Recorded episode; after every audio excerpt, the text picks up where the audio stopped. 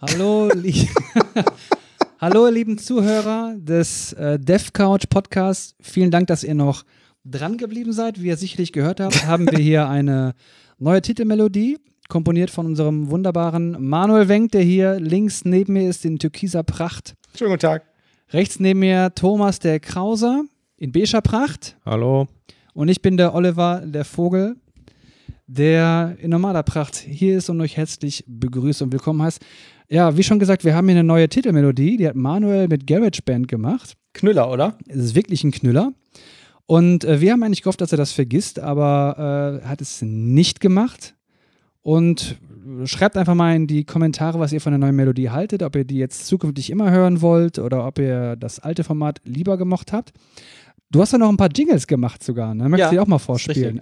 Ja, also zuerst mal, ich finde, was ich bei diesem Intro-Lied besonders lustig finde, ist, dass wie man, wenn man am Ende hört, dass das alles überhaupt nicht mehr im Takt ist und nicht mehr zusammenpasst und so. Ich habe das halt live auf dem iPad eingespielt mit, äh, mit äh, GarageBand und dann auch live eingesungen. Und das war so das Erste, was ich überhaupt damit gemacht habe. Und ich fand das eigentlich, fand ich das ganz witzig. Und Ja. ich glaube, wenn man das jetzt noch hundertmal macht, dann kommt vielleicht irgendwann was raus, was man sich irgendwie auch mal anhören könnte. Bei den nächsten 100 Podcast-Folgen, wenn Genau. wir da richtig darauf Ja, stehen und ja. Fans sein. Aber jetzt spiel doch mal einen Jingle. Ja, genau. Also was halt überhaupt nicht äh, gebührend erwähnt wird, ist Oliver, der immer unsere Sendung immer so schön moderiert. Der hat jetzt endlich einen eigenen Jingle und er klingt so. Wer heißt Vogel und nicht Bär? Ja, das ist der Oliver. Ja. Und? Das ist auch. Super, aber du musst auch noch den Zuhörern erklären, Muss was da eigentlich genau Ja, gesagt was da wird. eigentlich gesagt wird, ne? Aber ich weiß nicht, ob das nicht vielleicht auch so ein bisschen Konzept ist von solchen Jingeln. Also ich kann mich an so eine Jürgen von der Lippe Platte erinnern, wo immer so ein Jingle lief und man konnte gar nicht genau verstehen, was da eigentlich gesungen wird. Ja. Kannst du na ne ne ne und ich weiß gar nicht, ob da überhaupt irgendwas gesungen wurde, aber Dann lassen wir irgendwie das hat so. man sich halt dran gewöhnt. Aber ich soll es nicht verraten. Nein, nein, Was- verrat es nicht. Ja. Vielleicht am Ende des Jahres. Mhm. Wenn die Leute uns wirklich tausende von Kommentaren und Mails schicken, ja, was ist denn da gesagt worden, dann lösen wir es Ja. vielleicht auf. Ja, genau, ja. Also Wenn ich nicht glaube, irgendeiner vorher schon drauf. wenn man wirklich genau hinhört, dann kann man das verstehen. Habe ich eigentlich auch einen Jingle? Du hast eigentlich auch einen Jingle, Thomas. Er macht niemals eine Pause. Sein Name ist Thomas Krause. Ja. Sehr kreativ, da hast du sicherlich Tage dran gesessen. Also an dem vom Oliver habe ich tatsächlich einen Tacken länger äh, ähm, gesessen, weil ich die ganze Zeit mich gefragt habe, was reimt sich denn auf Vogel? Und dann bin ich halt auf diese andere Idee gekommen, ja. Und ähm, ich habe zu allem Überfluss auch noch einen Jingle und der geht so.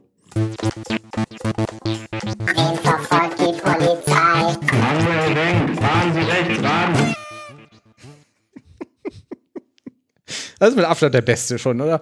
Ja, vor allem das Ende mit dem Mann. Sehr schön. Ja. Also GarageBand ist eigentlich schon, dafür, dass das kostenlos ist, ist das eigentlich ziemlich cool, ne? Ja, ja. Ich habe noch einen alternativen Jingle, den wir vielleicht alternativ als Intro-Musik verwenden können. Der ist mit 15 Sekunden vielleicht schon einen Tacken zu lang für einen für einen Jingle, aber ähm, den würde ich auch noch kurz einspielen. Der geht so.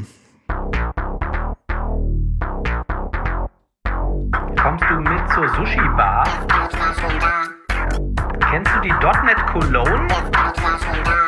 Hast du schon mal auf Stack Overflow? Ja.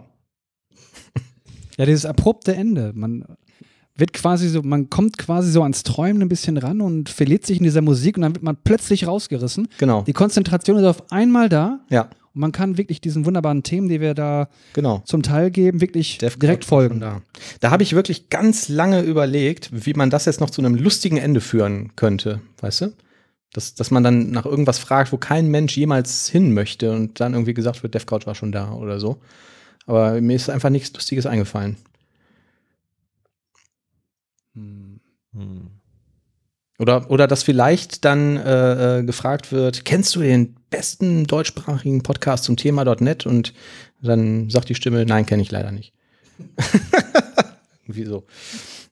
Aber das hat nicht, das habe ich sogar versucht aufzunehmen, aber es hat halt nicht in diesen Takt reingepasst, ne? Das ist Man nur könnte- wenig Platz. um- Du hättest sagen können, wo ist hier die Table Bar? DevCouch war schon da. Ja.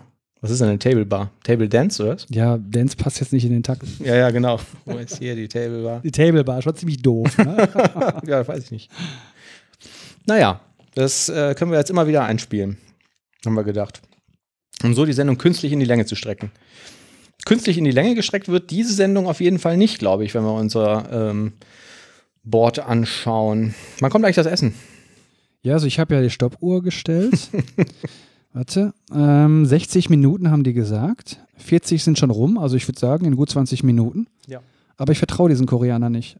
Ich glaube, dass sie uns einfach hier aushungern lassen wollen, die Die Koreaner, die dein Handy gebaut haben oder die, die das Essen bringen? das Essen bringen. Mhm. Wir haben beim Koreaner bestellt, ne? Richtig. Ja. Und das ist eigentlich eine lustige Besonderer Geschichte. Anlass. Ja. Lustige Geschichte ist, dass ich ja hier, ähm, ich lese mal das Gericht vor, das ich bestellt habe. Mhm. Ähm, das Gericht ist Fried Spicy Pork Kimbap. Und das sind koreanische Reisrollen mit scharf eingelegtem Rind, Blattsalat, Karotten und Gurken. Der Name impliziert ja Fried Spicy Pork. Es ist Schwein. Und hier steht mit scharf eingelegtem Rind. Und ich bin gespannt, was wir da bekommen, ob wir da Thunfisch kriegen, Ja. letzten Endes. Ja. Oder Hühnchen vielleicht sogar. Wer weiß. Ich bin auch mal sehr gespannt, ja. ist halt Mhm. Schweinefleisch für Leute, die kein Schweinefleisch essen dürfen. Halt auf Rinderbasis. ist ja auch eine Marktlücke eigentlich, ne? Ja. Also, das wäre doch eigentlich sowieso eine Marktlücke, oder? Also, es gibt doch immer mehr ähm, Produkte quasi, die jetzt auf veganer Basis irgendwie Fleischprodukte imitieren. Man könnte doch ähm, auch Fleischprodukte machen, die andere Fleischprodukte imitieren. Mhm. Also zum Beispiel irgendwie so Sch Schweinebratwürste halt aus Rinderhack. Aber dann auf Biobasis. Das war doch auch vor ein paar Jahren mal eine Diskussion. Da gab es irgendein Produkt, was du, was du so, also irgendein Fleischersatz. Pferdelasagne, das ist doch das gleiche Prinzip. Also so Ja. Rinderlasagne mit Pferdefleisch. gemacht. Eigentlich schon, ja. Die Diskussion damals war halt irgendwie, da gab es so ein Produkt, glaube ich, im Supermarkt und das hieß dann irgendwie, keine Ahnung, vegetarisches Schnitzel oder so. Und dann sagte irgendein, ich glaube, der damalige äh, Landwirtschaftsminister, das wird ja wohl irgendwie gar nicht gehen, weil der Verbraucher wäre jetzt vollkommen verunsichert, weil der erwartet unter Schnitzel halt irgendwie was mit Schwein. Und äh, wenn das vegan wäre, dann dürfte man das ja nicht Schnitzel nennen. Und dann müsste da irgendwas anderes dran schreiben. Und dann ähm, habe ich mich halt gefragt, wenn man das jetzt wirklich so durchziehen würde, dürfte man dann beim Bäcker noch Schweineöhrchen kaufen? Oder müssten die dann auch einen anderen Namen bekommen? Und was weiß ich, was ist mit kalter Schnauze oder so? Oder mit Berliner. Ja, Oder stimmt. Amerikaner. Ja, genau. Hamburger. Man hat auch schnell, genau, ja, nichts mehr davon gehört, ne? Wisst ihr eigentlich, wie ähm, Berliner in Berlin heißen? Also das, was du hier beim Bäcker bekommst, was Berliner heißt? Krapfen? Keine Ahnung, ich weiß nicht. Krapfen ist was anderes, oder? Aber sie heißen auf jeden Fall nicht Berliner. Ich habe es leider vergessen. Vielleicht kann man das ja mal irgendwie kurz nachrecherchieren. Ich habe Ähm, damals. ich glaube, die heißen Pfannekuchen, aber ich bin mir nicht ganz sicher. kann wirklich sein. Ich habe Ja. das auch mal gehört, glaube Mhm. ich. Ja, Pfannekuchen ist aber was ganz anderes. Ja. Und deswegen nennen die die Pfannekuchen dann auch wieder völlig anders. Aber das Interessante ist, den ersten Dunkin' Donut, was meiner Meinung nach nichts weiter sind als wirklich Berliner, gefüllt mit irgendeinem Zeug, die halt ein bisschen ausgefallener sind, habe ich wirklich in Berlin gegessen. Versteht ihr? Ja, Berliner, Berlin? ja, Das haben die in Berlin gemacht. ja. DevCouch war schon da. Ja, so ich damals. Da Mhm. gab es noch keine Dev Couch, Ja. aber ich habe die gerne gegessen. Ich war witzigerweise letzte Woche für ein paar Tage in Berlin. Und ähm, das ist ähm, ganz erstaunlich, wenn man da samstags morgens irgendwie durch die Stadt läuft und will irgendwo was frühstücken gehen. Und ähm, da sind echt so gut wie keine Touristen unterwegs. Also ich habe Fotos gemacht, kann ich nachher mal zeigen, von Straßen, die einfach komplett leer waren am Samstagmorgen. Weil, Aber das widerspricht so, also ich habe überall gehört, in Mhm. verschiedenen Podcasts schon und Foren und so, dass in Berlin jetzt diese ganzen Corona-Beschränkungen wohl überhaupt nicht eingehalten werden. Also ich weiß nicht, hier in NRW ist Ja. es so, ähm, wenn du da in die Bahn gehst, da trägt wirklich jeder Maske. Also vielleicht findest du mal hier und da irgendwie einen einzelnen Jugendlichen, aber sonst wird das konsequent gemacht, auch in den Supermärkten. Ja. Und ich habe mir sagen lassen, in Berlin ist das irgendwie alles so, pff, interessiert keinen, Ja. halten sich nicht dran. Kannst du das bestätigen? Ähm, kann ich bestätigen. Es gibt die Vorschrift da bei den, bei den Berliner, Berliner Verkehrsbetrieben, bei der BVG, dass du da drin halt, wie hier auch im, beim VRR oder äh, ich weiß nicht, wie der in Köln heißt, äh, eine Mund-Nase-Bedeckung tragen musst. Und es gibt tatsächlich, wenn ich hier mit der, mit der Bahn fahre, ich reise ja immer mit der, mit der S-Bahn oder mit dem ÖPNV an, wenn ich irgendwie zum Kunden fahre, ähm, trägt das auch einfach jeder. Ich habe noch nie einen hier im ÖPNV gesehen ohne. Und da würde ich so sagen, 20, 30 Prozent den Leuten ist das vollkommen egal. Die sitzen halt so rum, teilweise auch komplette Familien und so, die das nicht haben. Und als wir da waren, ähm, wurde gerade publik, dass die jetzt sagen, 500 Euro Strafe, wenn du ohne Mund-Nase-Bedeckung im ÖPNV sitzt. Und wir haben Polizisten gesehen, die Berliner Polizei kontrolliert das in den Bahnen. Also ähm, wir sind so ein bisschen außerhalb gefahren, weil wir ähm, segeln waren auf dem Wannsee. Und da ähm, stand am, ähm, an so einer Haltestelle, ähm, standen halt Polizisten rum in so einer Gruppe, die dann da gerade eingestiegen sind. Und da sagte halt irgendwie ein Vater, der neben uns saß, zu seinen Kindern, guck mal, da kontrolliert die Polizei jetzt wieder irgendwie nach, nach Mundschutz und so. Also das haben die gerade da eingeführt, als wir da waren. Aber trotzdem gab es Leute, denen das quasi wurscht war. Kann man eigentlich eine Hand auch als Mund-Nase-Bedeckung nehmen? Hm, keine Ahnung. Weiß ich nicht. Wahrscheinlich nicht. Ich weiß nicht, ob es da irgendwie eine genaue Definition gibt. Aber ich habe hier zum Beispiel so ein Bild, das ist irgendwie so ein Hipster-Viertel, Freitagabend, sind wir da langgelaufen, keine Menschen. Ähm, eine relativ bekannte U-Bahn-Station, Freitagabend, keine Menschen. Und wir sind halt da rausgekommen und dachten, hä, krass, ne? Und wir sind schon irgendwie, ähm, ab und zu sind wir halt mal in, in Berlin und so habe ich das da noch nie erlebt. Sie sind alle in den Untergrund gegangen. Ich ähm, weiß es nicht. Hm, Ich hatte noch so ein Samstagmorgenbild, genau. Das war Samstagmorgen, ähm, ähm, Prenzlauer Berg ist irgendwie so ein Hipsterviertel, wo wahnsinnig viel so Restaurants und auch so Frühstückslokale sind und so habe ich das, die Keine Person Menschen fotografiert, ein Mensch drauf zu sehen. Auf so einer Hauptstraße, ne? Da ist, also fand ich überraschend. Die sind alle Projekte pitchen gegangen. Ich weiß es nicht. Also es war ganz, war ganz angenehm, ne? Ach, auch eine Erfahrung, die ich gemacht habe, war auch ganz, ähm, ganz witzig. Wir sind so vier, fünf Kilometer mit einem Car2Go gefahren in die Stadt. Und Car2Go ist ja so ein Carsharing-Dienst. Die heißen jetzt anders, ne? Drive, gut, ist scheißegal. Also mit irgendeinem Carsharing-Dienst haben da die Karte vorgehalten, in so ein Smart eingestiegen, fünf Kilometer gefahren. Dann steigst du aus und dann kriegst du immer direkt per Push-Message irgendwie, bing, so, deine Fahrt hat jetzt gekostet 4,80 Euro. Das rechnen die ja über Minute ab und abhängig vom Fahrzeug hast du einen anderen Minutentarif. Dann haben wir uns auf dem Rückweg gedacht, ey, hier stehen da überall in der Stadt, sie sind ja voll gepflastert mit diesen Leimrollern, diese E-Scooter. Ähm, ich war da mit meiner Freundin und die hat, hat diese App nicht und hatte auch keinen Account. Dann habe ich die App gestartet und habe gesehen, ach, du kannst so Gruppenbuchungen machen. Das heißt, ich könnte für den Oliver sagen, den schalte ich jetzt auch für dich frei, den zweiten Roller. Und ähm, dann scannst du quasi, den, da sind ja so QR-Codes dran, die scannst du an mit der App und darüber kannst du den Roller ja dann freischalten. Dann sind wir die gleiche Strecke mit zwei von diesen Rollern wieder zurückgefahren, hat gekostet. Wer möchte raten? Wie lange wart ihr unterwegs? Pff, ich würde das mal schätzen, zehn Minuten. 8 Euro. Vielleicht waren es zwölf oder so. Ich denke auch sowas. 7, 8 Euro. Äh, 12,60 Euro. Das war mehr als doppelt so teuer als der Hinweg mit dem Auto. Also jetzt hat es ja schon für die Freischaltung, glaube ich, einen Euro oder sowas. Genau, ne, ja, waren schon mal zwei Euro weg. ähm, Für jede Minute oder sowas, weiß ich, 20 Cent oder 10 Cent oder. Ich weiß es nicht. Also mir war das jetzt in dem Moment egal, weil ich gedacht habe, ey, habe ich noch nie gemacht, ne? So mal, so mal eine längere Strecke. Wir sind ja hier vor der Tür mal so ein bisschen auf und ab gefahren. Ähm, und habe mir gedacht, okay, dann machen wir das jetzt halt mal, ne? Aber dann so den direkten Vergleich zu haben und zu sehen, das ist mehr als doppelt so teuer, das war das letzte Mal, dass ich mit so einem Ding gefahren bin. Also zumindest da, wo die Alternative auch immer ist, ich setze mich in so einen Car2Go, Drive Now oder so, wenn ich den ÖPNV nicht nutzen will. Oder du kaufst dir selber so einen Scooter für ein paar hundert Euro und kannst immer damit rumfahren. Ja, aber so geil fand ich das dann auch nicht. Ne? Es ist ja dann auch schon, wenn du durch die Stadt damit fährst und so und musst dann teilweise auf den Straßen fahren, auch relativ gefährlich. Also ich habe einen Arbeitskollege, der ist da begeistert von, der hat sich so ein Ding gekauft. Mhm. Ja, ja. Ich habe noch das Video übrigens von uns, Mhm. wo äh, ihr mit dem Roller gefahren seid, dem E-Roller, als Ah, ja. gerade neu rausgekommen Ja, genau, da stand ihr hier vor der Tür. Das Mhm. war ungefähr heute vor einem Jahr. Ja. Heute vor einem Jahr stand ihr plötzlich vor der Tür. Kann gut sein. Ihr seid damit gefahren. Ja. Ich habe mich nicht getraut. Ja. Ich kann mir auch gut vorstellen, ähm, dass, das, dass es Szenarien gibt, in denen das Sinn macht, dass du dir so ein Ding kaufst. Ne? Keine Ahnung. In der Essener Innenstadt beispielsweise, ne? Da kannst du damit durch die Gegend fahren und von Büro zu Büro vielleicht jetten. Oder du weißt halt irgendwie, da wo ich hin muss, da kriege ich regelmäßig keinen Parkplatz, dann stecke ich so ein Ding in den Kofferraum, Genau. park irgendwo, nimm das raus und fahre die letzten zwei Kilometer damit oder so. Ne? Ähm, aber ähm, ich glaube, in den allermeisten Szenarien, also nur für Spaß, sind die auch einfach viel zu teuer. Ne? Aber gut, ich bin auch nicht auf dem Laufenden. Wir haben gerade eine kleine Pause gemacht, haben uns über Finanzsoftware unterhalten.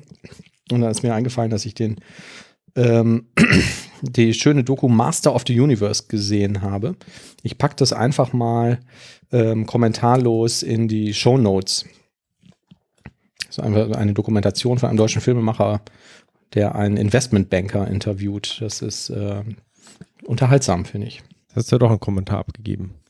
Ähm, ach so, ja gut, aber ich habe jetzt nicht gesagt, äh, ja, ja, du hast recht. Verdammt. Schneiden wir raus oder piepsen. Ja, schneiden wir raus, genau, müssen wir rauspiepsen. Nachher ist das noch Werbung für irgendwas. Wir sind ähm, gerade dabei, ein bisschen an unserer ähm, CI und CD-Pipeline zu arbeiten ähm, im Projekt. Ähm, Thomas, Was heißt das? weißt du, achso, Continuous Integration, Continuous Delivery. Also, ähm, habe irgendein neues Feature fe fertiggestellt und integriere das so schnell und so früh wie möglich in die Software. Und über Continuous Delivery möchte ich es dann so schnell wie möglich. Am besten mache ich irgendwie einen Push und will das dann sofort auf irgendeinem System haben und ausliefern können. Und Im Idealfall halt komplett automatisiert. Und wir, bei uns krankt es da immer ein bisschen an dem Thema Datenbank. Wir ähm, haben halt so eine Datenbank, die sich andauernd mal verändert irgendwie, wo immer mal ein Feature zukommt, eins wegkommt, neue Anforderungen, wie das halt immer so ist. Und jetzt müssen wir auch die Datenbank deployen. Ähm, ich weiß nicht, Thomas, du hattest schon mal erzählt, bei euch in dem Projekt ist es nicht, ihr habt keine Datenbanken. Ne? Ja, nicht mehr. Also ich, Mhm. Wir hatten vor einigen Jahren noch äh, klassische, klassische SQL-Datenbanken und dann gab es auch tatsächlich das Thema, dass wir irgendwelche ähm, Migrationsskripte dann immer hatten für jeden Sprint, die dann entsprechend angewendet wurden. Mhm.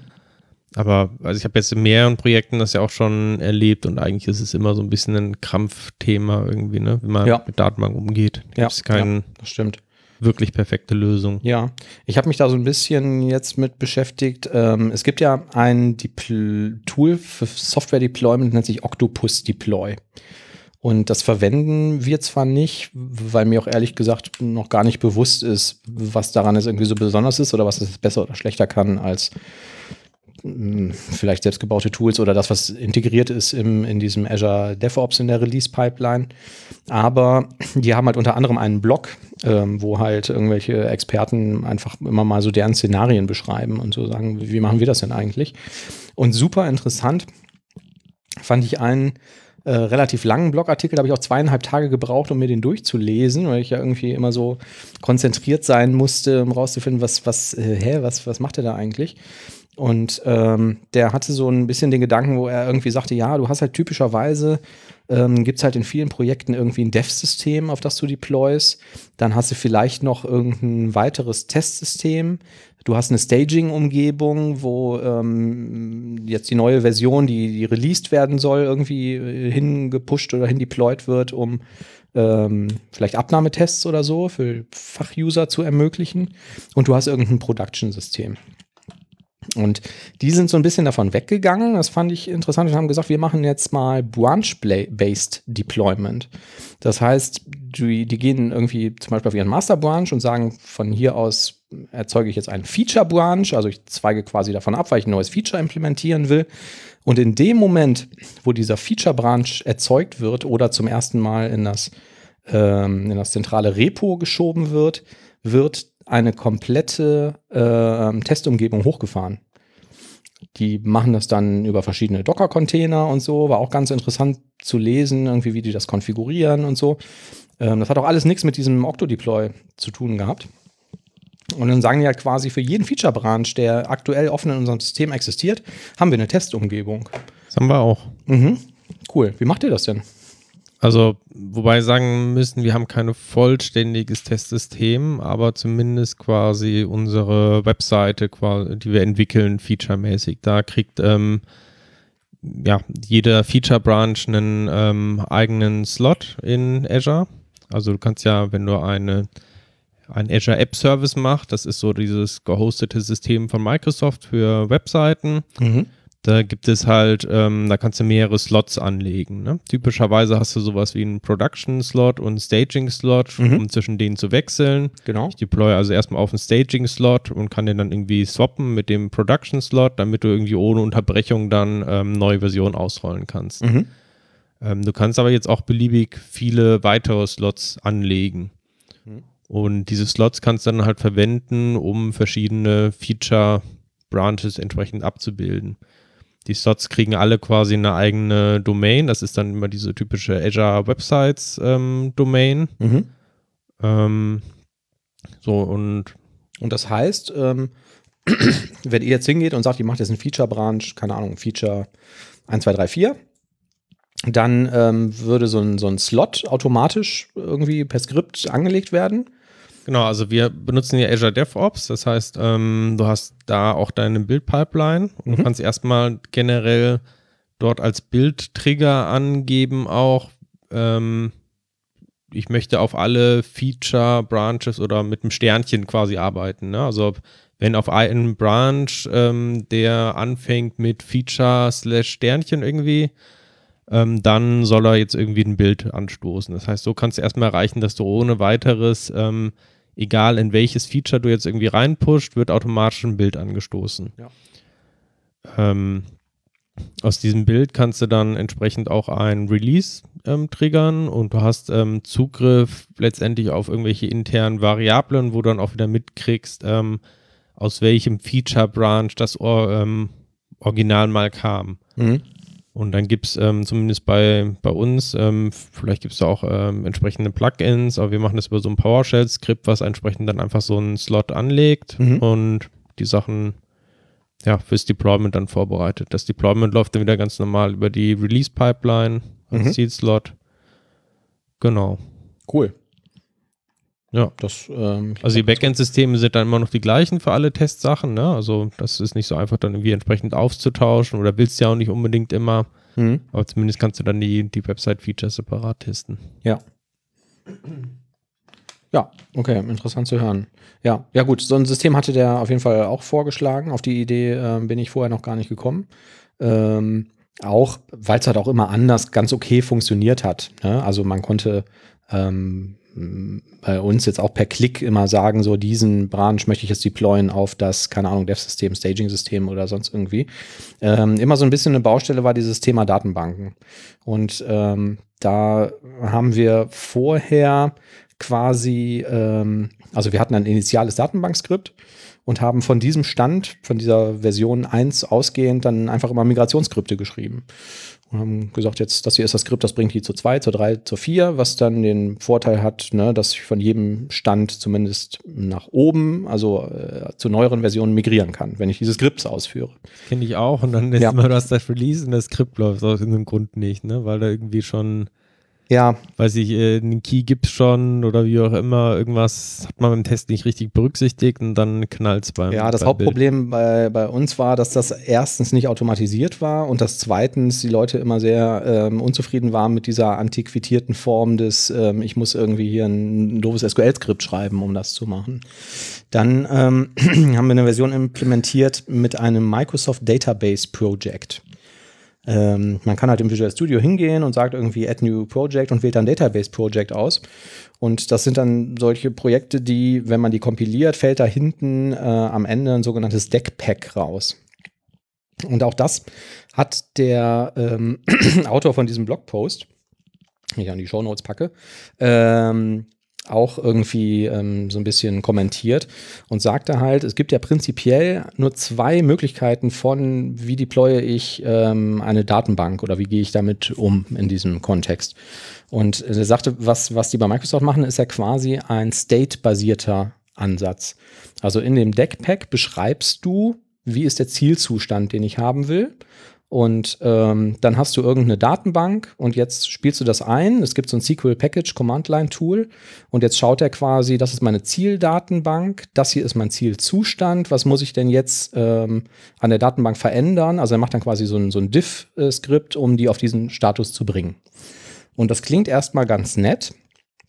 Und ich habe das dann auch verbaut gehabt und ähm, habe das auch so äh, gebaut, dass das Deckpack nach Docker deployed wird, dass das Deckpack in einem Docker-containerisierten SQL-Server-Image eingespielt wird und so und wir dann direkt irgendwie die Container hatten. Und er sagte aber, das ganze Ding hat halt einen ganz gewaltigen Makel, denn es gibt halt immer Migrationen, die du einfach nicht machen kannst. Also ne, du hast eine Spalte, die du auf zwei aufsplitten willst oder zwei, die du zu einer zusammenführst. Das kann das Tool natürlich nicht, weil es nicht weiß, wie es geht. Und dann gehst du halt hin und schreibst auch in diesem Database Project für diese ähm, Transition ähm, ein Migrationsskript. Und sagst da, das möchte ich so und so, äh, möchte ich mit dieser Spalte umgegangen wissen. Und dann fängst du also an, diesen State-Ansatz mit einem Migrationsansatz zu mischen. Sein Vorschlag oder seine Erkenntnis daraus war halt so, er sagte irgendwie, das war halt so ein Autor, der sich nur mit CI, CD beschäftigt. Am Ende schreibst du dann doch wieder ein Migrationsskript. Ne? Vielleicht nicht mehr so viele, aber du machst es irgendwann wieder und hast dann vielleicht wieder die gleichen Probleme, vor denen du am Anfang irgendwie geflüchtet bist, weil du gesagt hast, ha, ich finde aber diesen state-basierten Ansatz viel besser.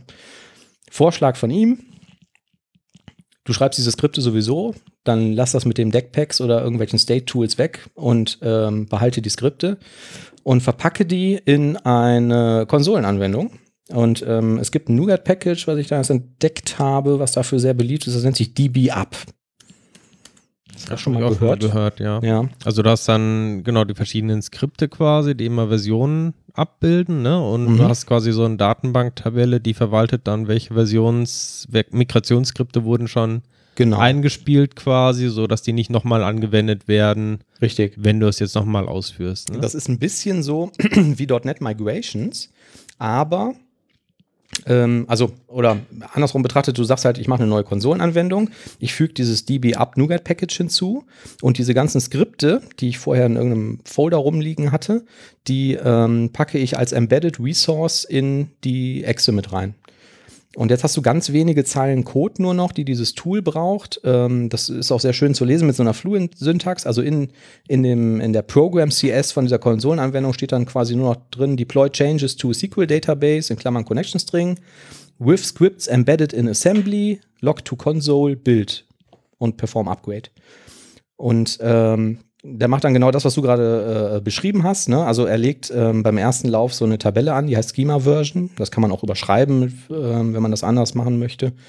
Und ähm, schaut quasi, welche Skripte habe ich denn schon eingespielt und welche noch nicht. Und führt die dann einen nach dem anderen aus. so, das hat jetzt halt irgendwie einen Haufen Vorteile, weil wenn ich eine frische Datenbank brauche, dann ähm, äh, habe ich vielleicht dieses Tool in meiner Solution als Startup Project gesetzt und drücke F5. Und dadurch, dass da so ein Default Connection String vielleicht auf den lokalen SQL Server Express oder was einkompiliert ist, spielt er dir die Datenbank ein, ohne dass du irgendwas machen musst. Und gleichzeitig kannst du dann aber auch diese Exe, die, in die ja alle Skripts äh, als Resource reinkompiliert sind, auf dein jeweiliges Zielsystem, also auf deine Dev-Umgebung deployen, kannst die starten mit einem entsprechenden Connection String als Parameter und dann spielt er das halt auch da ein, beziehungsweise macht die Upgrades. Und das fand ich eigentlich so relativ simpel und ziemlich smart und ähm, das machen wir jetzt gerade. Ja, also ich glaube, das Projekt gibt es auch schon seit Ewigkeiten. Ja. Also ich glaube, das habe ich schon vor Jahren mal Ja. gehabt. Ich Ja. glaube, das ist auch gar nicht so ein verkehrter Ansatz, gerade wenn man ja vielleicht ja auch keine riesige Datenbank irgendwie hat, ne? sondern vielleicht doch irgendwie überschaubar und ähm, Ja. also gerade als Alternative diese Skripte halt manuell irgendwie auszuführen, zu Ansatz. Ähm, Ob es jetzt eine wirkliche Alternative zu Deckpacks ist, weiß ich jetzt auch nicht. Also wir haben halt alle irgendwie Vor- und Nachteile, ne, die Tools. Also ich weiß auch, wir waren, wir haben verschiedene Tools in verschiedenen Projekten probiert und so 100% zufrieden waren wir, glaube ich, mit keinem Tool, ne. Also entweder, wir sind auch ziemlich oft dann zu so manuellen Ansätzen oder DB ähm, Up entsprechend dann gelandet, ähm, was aber auch wieder natürlich heißt, du musst diese Skripte dann selber schreiben. Ja. Oder du generierst dann die Skripte wiederum aus irgendwie Deckpack oder so, ne? Da kannst du ja auch im Vorhinein dann schon durch ähm, Ja. Vergleiche dir solche Migrationsskripte erstellen. Hm. Aber natürlich dann auch nicht wirklich geil mehr. Ja, also ich bin ja aus verschiedensten Gründen, haben wir glaube ich schon häufiger im Podcast drüber gesprochen, überhaupt kein Fan von den Migrations und fand das eigentlich einen sehr, sehr guten Kompromiss, vor allen Dingen, weil das halt schön in unser, ähm, in unser Continuous Delivery Konzept jetzt reinpasst. Also es klingt wirklich erstmal gut. ja. Ne? ja, wir müssen jetzt mal ein Jahr lang vielleicht Erfahrungen sammeln oder so.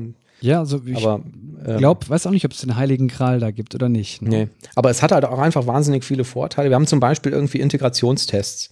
Und die Integrationstests setzen halt bei bestimmten Tests voraus, dass die Datenbank da ist und vorhanden. Oder dass die initial jetzt leer frisch eingespielt wurde. Und ähm, das war halt auch immer so eine Geschichte. Ne? Man konnte das dann von außen irgendwie zum Beispiel über ein PowerShell-Skript oder ein Nuke-Skript steuern und sagen, drop mir oder erzeug mir eine Testdatenbank, spiel die ganzen Skripte ein und dann führe die Tests aus. Und ähm, darüber hast du halt jetzt die Möglichkeit, innerhalb des ähm, Integrationstestes zu sagen, ähm, ich referenziere auch dieses DB-Up-Package ähm, und ich referenziere dieses Datenbankprojekt, was eigentlich meine Datenbank einspielt und rufe halt einmal Deploy Changes auf, lass mir das initial einspielen in die Datenbank innerhalb des Tests und äh, weiß halt, okay, jetzt habe ich hier die Datenbank, die auf dem Stand ist, wie sie auch wäre, wenn, wenn das Skript oder wenn die Anwendung für die Datenbank ausgeführt wird.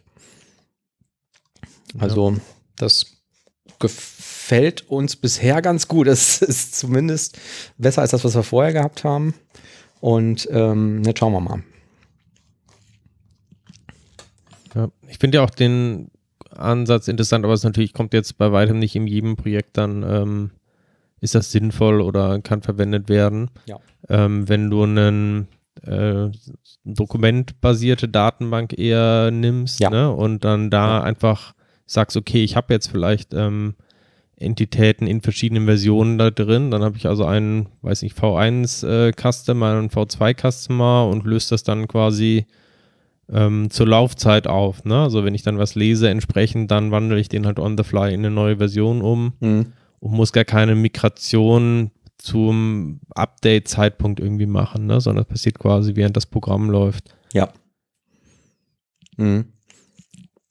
Ja, ich bin jetzt noch ein bisschen auf der Suche nach Best Practices bezüglich Datenbank, äh, ähm, Handling und ähm, Docker-Images. Da ähm, habe ich irgendwie auch noch einige Fragezeichen und weiß nicht, was da jetzt irgendwie so, so die beste Variante ist. Also zum Beispiel, ich habe jetzt meine Datenbank V1 und ich habe eine Datenbank V2. Erzeuge ich jetzt beim Bild ähm, einen neuen Container mit der Datenbank V2 und wie gehe ich mit den V1-Containern um, die schon äh, unterwegs sind. Ne? Also stelle ich einen Container V2 daneben und lasse dann eine Migration laufen, die die Daten aus V1 auf zwei- V2 migriert oder patche ich den, äh, den alten Container hoch oder so. Ne? Keine Ahnung. Oder, ja. Also ich bin jetzt auch überhaupt kein Docker-Experte oder sowas. Ich habe mit Ich auch nicht, noch das nie das wirklich Problem. gearbeitet. Ja, Also eine Variante wäre ja noch, dass du die Datenfiles explizit außerhalb des Docker-Containers in einem File-Share oder sowas Mhm. ablegst, ne? Mhm, sodass mhm. du gerade nicht irgendwie die Daten im Container hast, sondern Genau. nur deine Anwendung. ja. Das Aber machen die meisten Images auch standardmäßig schon so. Dann gibt es doch auch diejenigen, die sagen, man sollte DBMS überhaupt nicht über Docker steuern, sondern sollte das direkt nativ installieren. Richtig, richtig. Jetzt, wo du es sagst, ich glaube, ich bin, meistens lese ich mir solche Blogposts abends durch. Und dann komme ich immer morgens ins Büro, stelle mich in die Mitte des Raumes und behaupte, ich hätte die Weisheit jetzt mit Löffeln gefressen, weil ich jetzt gelernt habe, so macht man das gar nicht, Freunde. Die Experten sagen, ein Datenbankcontainer äh, sollte nur zum Testen existieren und in der Produktion muss das eh irgendwie auf, auf Metal laufen. Was auch Sinn gemacht hat, ich habe irgendwie einen Blogpost gelesen, ähm, es, gibt ja auch diese, oder wenn man mal so eine SQL-Server-Zertifizierung gemacht hat, da gibt es ja dann irgendwie so Sachen, so wie installiere ich einen SQL-Server und da gehört halt unter anderem zu, dass die sagen, ja alles klar, dann gehst du jetzt mal in dein, in dein BIOS und schaltest alle Festplatten-Caches und alles irgendwie ab, was halt zu bei einem Stromausfall die Integrität der Datenbank gefährden könnte, weil das noch nicht auf die Platte geschrieben ist ne? oder noch nicht im Transaction-Log im SQL-Server gelandet ist. Und ähm, das macht natürlich Sinn, wenn ich da jetzt irgendwie immer mehr Schichten drumherum hülle und habe das in einem Docker-Container laufen, ja, wie soll ich das da verhindern, dass irgendwas irgendwo gecached wird oder so. Ne? Ja. Ähm, ja, aber ich weiß es auch nicht. Ich weiß es auch nicht. Ich kann nur sagen, das mit dem DB Up hat für mich einen sehr guten Eindruck gemacht und das probieren wir jetzt gerade mal aus. Das war auch sehr schnell integriert. Ähm, und schauen wir mal, ob das fluppt. Es gibt ja, ähm, wo du gerade gesagt hast, ähm, zwei verschiedene Ansätze für Datenbank, äh, Migration und so, ne? dass man eigentlich den Zielzustand festlegt.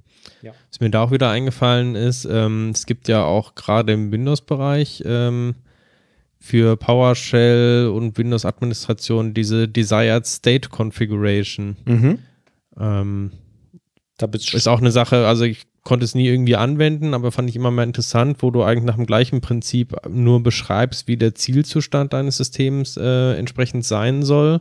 Also zum Beispiel, es gibt diesen Benutzer, es gibt diesen Ordner und so weiter. Mhm. Ähm, kannst es dann auf einem Zielsystem ausführen, um entsprechend den Zielzustand zu erreichen. Mhm.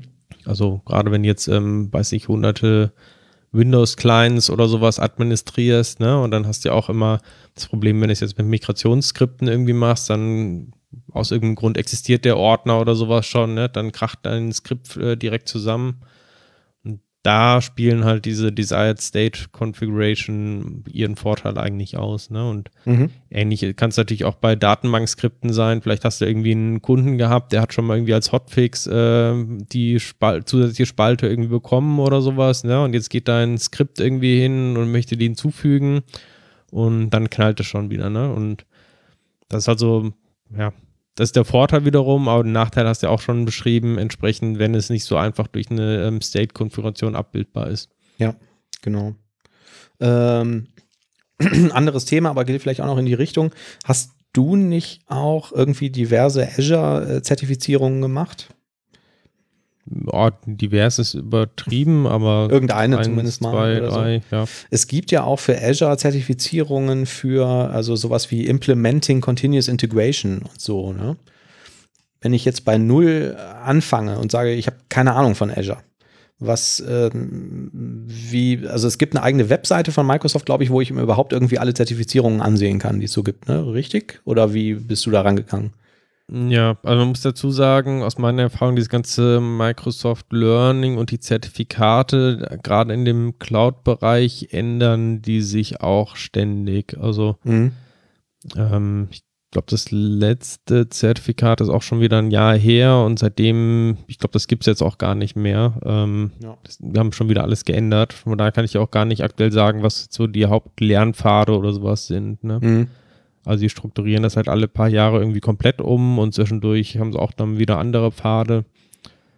Ähm, aber generell gibt es, glaube ich, immer noch ähm, im Azure-Bereich eher so entwicklungsorientierte Zertifikate und eher so architektenorientierte Mhm. Pfade oder auch so, also Assistant, was auch immer das dann sein soll. Also irgendjemand, der vielleicht so einige Tasks in Azure machen kann, aber vielleicht nicht unbedingt ein Entwickler ist, aber jetzt auch kein Architekt ist irgendwie, ne? Also Ja. ein, vielleicht so ein Admin oder sowas, ne? Mhm.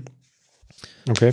Ähm, und die unterscheiden sich dann halt innerlich so ein bisschen, wie viel du halt entsprechend wissen musst. Dann. Jetzt war es früher so, bei diesen Microsoft-Zertifizierungen konntest du sagen, okay, ich will jetzt Zertifizierung ABZ 123 machen und ähm, ich buche mir jetzt irgendwie ein Präsenzseminar, wo das irgendwie unterrichtet wird oder ich kaufe mir das Buch zum Thema ähm, oder finde vielleicht irgendwie einen Pluralzeitkurs, der genau das behandelt. Wie, weißt du, also wie war das bei dir? Wie, wie hast du dich denn darauf vorbereitet?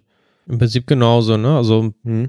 ähm, vor allem Blogs oder auch geguckt, bei Pluralsight gibt es da was. Da spielt natürlich dann auch mit rein, wenn die Prüfung dann, also auch Major-Bereich, das hat sich halt dann so schnell irgendwie geändert, ne? Und ähm, da muss man gucken, wenn du jetzt irgendwie einen Kurs hattest, der ist dann jetzt irgendwie schon wieder zwei Jahre alt auf Pluralsight, dann hat sich einfach so viel da getan, dass die nicht mehr wirklich relevant waren, nur noch zum Teil. Mhm. Deshalb muss man da ein bisschen Glück haben. Manchmal gibt es Videos von Microsoft, die kostenlos sind, ähm, wo die einem was beibringen, so ähm, Jump, äh, Jumpstart-Videos zum Beispiel. Mhm. Ähm, und es gibt natürlich auch bezahltes Training, das habe ich aber jetzt noch nicht ausprobiert, wie das so ist. Ja. Ähm, genau, es gibt auch äh, Testfragen und auch ähm, offiziell ähm, Testprüfungen, die kann man sich auch kaufen, um, wenn man sich darauf vorbereiten möchte. Das habe ich jetzt Mhm. auch noch nicht probiert. Diese Brain Dumps, äh, so hieß das früher, ne? Ja, ich weiß gar nicht genau. Ich glaube, Brain Dumps sind quasi die inoffiziellen, die man auch so ähm, nicht benutzen darf. Aber es gibt halt offiziell von Microsoft auch ähm, Testfragebögen. Also Brain Dumps ähm, ist ja quasi, irgendjemand hat an der Prüfung teilgenommen und schreibt da im Nachhinein auf, was waren denn da irgendwie für Fragen oder Genau. sowas. Ne? Ja, ja. Ähm, je nachdem dann, wie ausführlich sowas ist, ist das halt, ähm, ist man sehr schnell da in so einer Grauzone irgendwie, wo Microsoft dann auch ganz klar sagt, das ist dann ähm, quasi Cheating und wird irgendwie nicht toleriert, wenn sie einem das irgendwie nachweisen können. Mhm. Ähm, wenn jetzt natürlich jemand relativ allgemein nach seinen Erfahrungen schreibt, irgendwie, es geht eher in diese Richtung, eher in diese Richtung, das wird wahrscheinlich eher unproblematisch sein. Ja. Ähm, aber es gibt halt, wie gesagt, auch offizielle Trainingsprüfungen von Microsoft, die man sich kaufen kann, wo dann sehr ähnliche Fragen dann irgendwie vorkommen. Mhm. Genau. Ähm, ja, also ich mache mir dann immer meine eigenen Notizen, so Ja. für ein Word-File und versuche mir das dann Nicht in. OneNote? Nee, Okay. Wie findest du das denn hinterher wieder? gar nicht. Okay. Ich schreibe es auch nur einmal auf irgendwie und lese mir noch einmal vor der Prüfung durch Ja. und dann vergesse ich es. Ja. Das kennt Achso, und man kann die Prüfungen auch vor Corona konnte man die auch schon komplett remote machen. Also wenn man jetzt kein Prüfungszentrum in der Nähe hat oder ähm, das irgendwie Probleme macht, dann kann man das auch von zu Hause machen. Muss sich dann mit einer ähm, Webcam entsprechend einloggen. Muss verschiedene Fotos von dem Raum machen, wo man drauf sehen kann, dass da irgendwie keine versteckten Notizzettel irgendwie sind. Ich hatte bei mir auf dem Schreibtisch steht ein Drucker. Ich musste dann quasi mit laufender Kamera einmal diese ähm, Druckerpapier alles komplett rausmachen. Ja. Ähm, Und das aus dem Raum bringen oder nur ja, ich zeigen, glaube dass nur außerhalb der Handreichweite irgendwie müssen, also verschiedene Sachen muss ich da ähm, aus der Handreichweite irgendwie raus. Und wird man dann während der Prüfung die ganze Zeit von der Webcam gefilmt oder was? Oder wie? Die ist dauerhaft an Ja. und du weißt natürlich nicht, ob jemand da gerade zuguckt oder nicht, aber äh, theoretisch schon, ja. Krass. Das heißt, du kannst die Lösung jetzt nicht so einfach auf die Hand schreiben. Das würde vielleicht sogar gehen, oder? Ja, man muss den toten Winkel irgendwie finden, dann geht das vielleicht. Ja. Und ich glaube, ja, ein Ton wird auch die ganze Zeit aufgenommen. Ne? Also es Mhm. ist natürlich, ähm, ja, da hat man irgendwie immer Angst, dann klingelt irgendwie doch der Postbote plötzlich oder sowas. Ne? Und Ja. vielleicht mal zu streng. Oder aber Sushi kommt. ich habe das jetzt, glaube ich, zweimal schon so gemacht und bisher keine Probleme. Und ich hatte letztens noch mal einen Kollegen, der ist tatsächlich zu so einem Prüfungszentrum hingegangen und hatte da nur Probleme. Also irgendwie hat die Software nicht richtig funktioniert, die hat sich aufgehängt, aber die Prüfung war dann trotzdem bei Microsoft schon gestartet und dann musste der, also ist dann quasi durchgefallen durch die Prüfung und musste dann nachher ähm, mit dem, äh, das ist ja dieses Pearsons, äh, über die Microsoft das macht, Mhm. hauptsächlich, äh, musste dann da irgendwie noch telefonieren, dass dann irgendwie das Ganze storniert wird und dass das Testzentrum da schuld ist. Also war dann noch irgendwie ein, ein Riesenakt äh, und musste dann die Prüfung irgendwann später da äh, wiederholen nochmal, Ja, das natürlich weil extrem das in einem Testzentrum nicht funktioniert hat. ärgerlich. Ja. Ja. Weil man bei eigener Hardware natürlich auch Angst hat. Im Zweifelsfall ist man natürlich dann auch äh, selber schuld. Ich weiß jetzt aber auch nicht, wie, wie kulant die dann sind, ne? wenn jetzt irgendwie dein Rechner plötzlich abstürzt oder so. Danke, Thomas. Keine Pause. Sein Name ist Thomas Krause. Tröd. Sehr gut. Wir haben diese Jingles viel zu selten verwendet. Um nicht zu sagen, überhaupt nicht. Den haben wir doch heute auch erst eingeführt. Ja, richtig. Aber, Aber auch während der der Sendung Sendung. hätte ich hier Ach die ganze so. Zeit nochmal einspielen können. Ne? Dafür sind die irgendwie ein bisschen zu lang. Ja, irgendwie schon, ne? Also ich glaube auch, so, dass die sind der, acht Sekunden. Der, der, das am, ja, die sind kannst du am Anfang weglassen? acht Sekunden und so vier Sekunden, das wäre okay, ne? Oder Also du müsstest drei direkt- oder so. Ja, Du müsstest direkt zu diesem Sprechgesang kommen. ja. Danke für diesen Beitrag, Oliver. Wer heißt Vogel und nicht Bär? Ja, das ist der Oliver. Tja, Schön. ähm, ja, haben wir noch Themen? Ich glaube, diesmal sind wir relativ schnell durchgekommen, Ja. weil auch irgendwie so ein bisschen ein Sommerloch ist. Ne? Ist, ja. Also Microsoft hat alles ähm, auf der Konferenz irgendwie rausgehauen, was sie an Neuigkeiten hatten. Es gab jetzt noch eine neue Preview von, von ähm, .NET 5, aber pff, Ja. auch nicht so spektakulär. Entity Framework 5 äh, Preview habe ich auch gelesen. Aber ich weiß nicht, ich finde das mit den Previews auch einigermaßen. was mit Blazer? Ohne Hat da irgendwas getan? Ist das jetzt irgendwie der neue hippe Scheiß? Oder? Ich ignoriere Blazor ja immer noch. Ah, da fällt mir was ein, das äh, habe ich schon immer mal. Ähm, mich hat ein Hörer angesprochen, äh, gesprochen, der irgendwie gesagt hat, hier, ich habe mal so ein Blazor-Demo-Projekt geschrieben und ich würde mal gerne wissen, ob ihr euch das mal angucken könntet und das irgendwie so ähm, auditieren könntet. Also eigentlich hat er mich persönlich angeschrieben. Dann habe ich gesagt, ähm, Ja, weiß nicht. Aber Aber ist, nicht ja, dem Oliver zeigen. aber ist ja vielleicht was für die Sendung. So, vielleicht können wir in der Sendung mal alle da drauf gucken. Das habe ich jetzt leider schon irgendwie seit drei Monaten vergessen. Naja, nicht vergessen, aber es hat auch irgendwie nie so richtig reingepasst. Ähm, ich versuche mal, das ähm, in der nächsten Folge mal mitzubringen. Ja. Und dann können wir mal die Solution aufmachen und dann, genau, sagen wir mal, ähm, kurz unsere Meinung. Und wir wissen ja aus von Pull Requests, ähm, meckern kann man immer an irgendwas. Ne? Der kommt bei Pull Requests immer so, merkt man, ob der Reviewer irgendwie einen guten oder einen schlechten Tag hatte, ne? Ach, wenn es danach geht, dann habe ich immer einen schlechten Tag. Ja. Ja, ich weiß nicht so genau. Das- also, es gibt ja bei der Bundeswehr irgendwie so diese, ich kontrolliere, nachdem du deine Waffe geputzt hast, ob die sauber ist oder nicht. Oder ich kontrolliere, nachdem du hier irgendwie dein Zimmer geputzt hast, ob das sauber ist oder nicht. Und es ist nur eine Frage davon, ob du was finden willst oder nicht. Ne? Findest halt immer was, wenn du möchtest.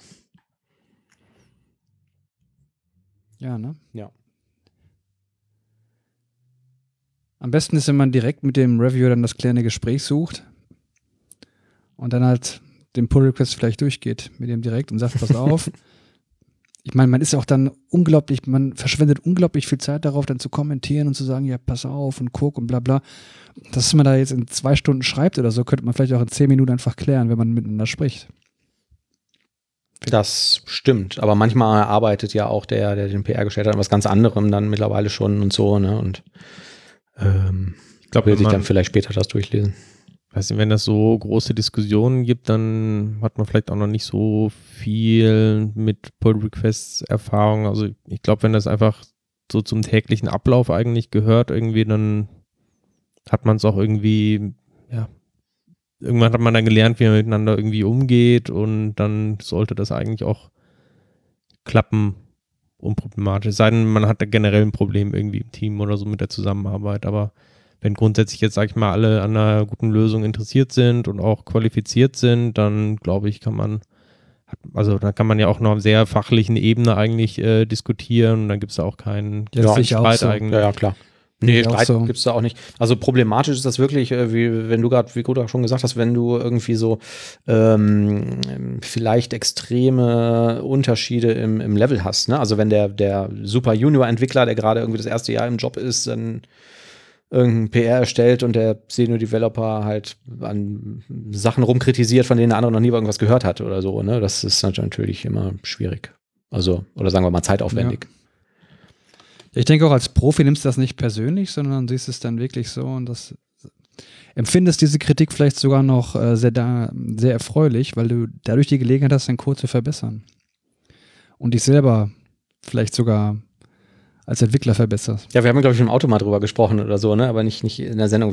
Ich war bei, bei Siemens in der Ausbildung, gab es so Kommunikationsseminare und da war auch so Feedback immer ein großes Thema und da war auch das Fazit so für Feedback, ähm, das muss man nicht direkt kommentieren oder so, da bedankt man sich erstmal für und dann geht man weg und denkt mal darüber nach. Ne?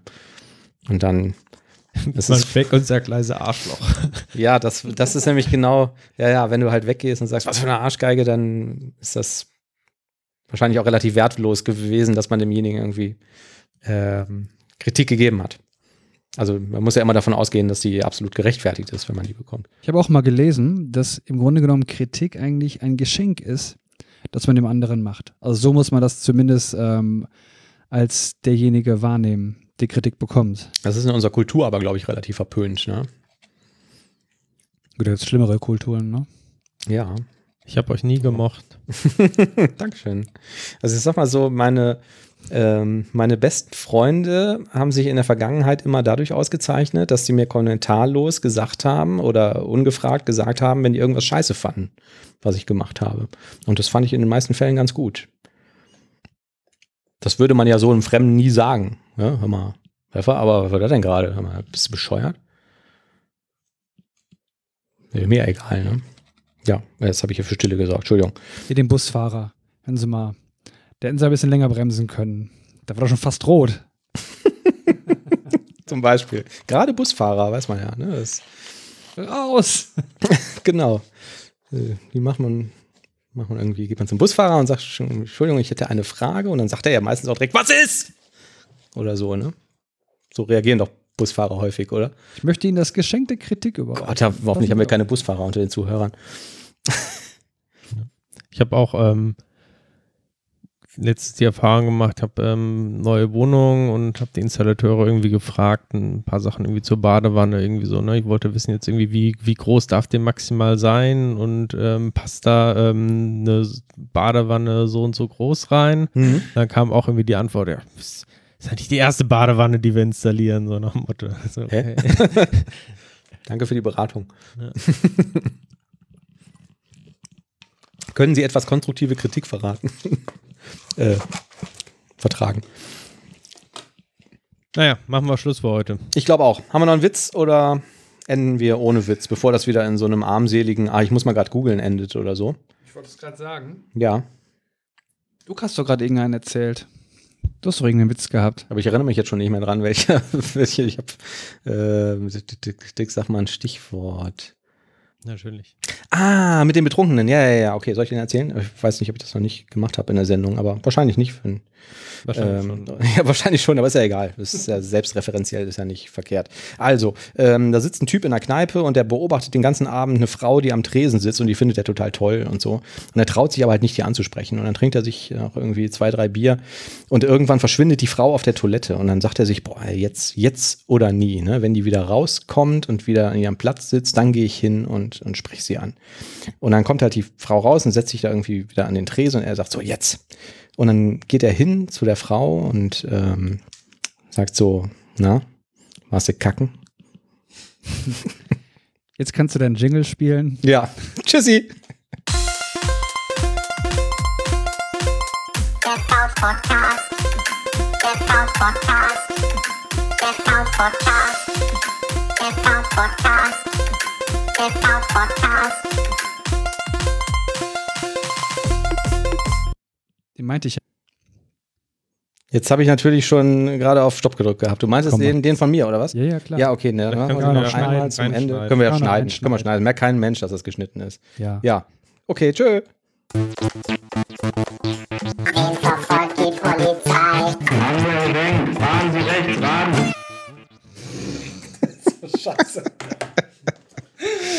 Eigentlich könntest du vielleicht noch beide Jingles zusammenschneiden, ne? Erst ein und dann geht's direkt im Anschluss weiter mit Dev Couch Podcast. Stimmt eigentlich, ja.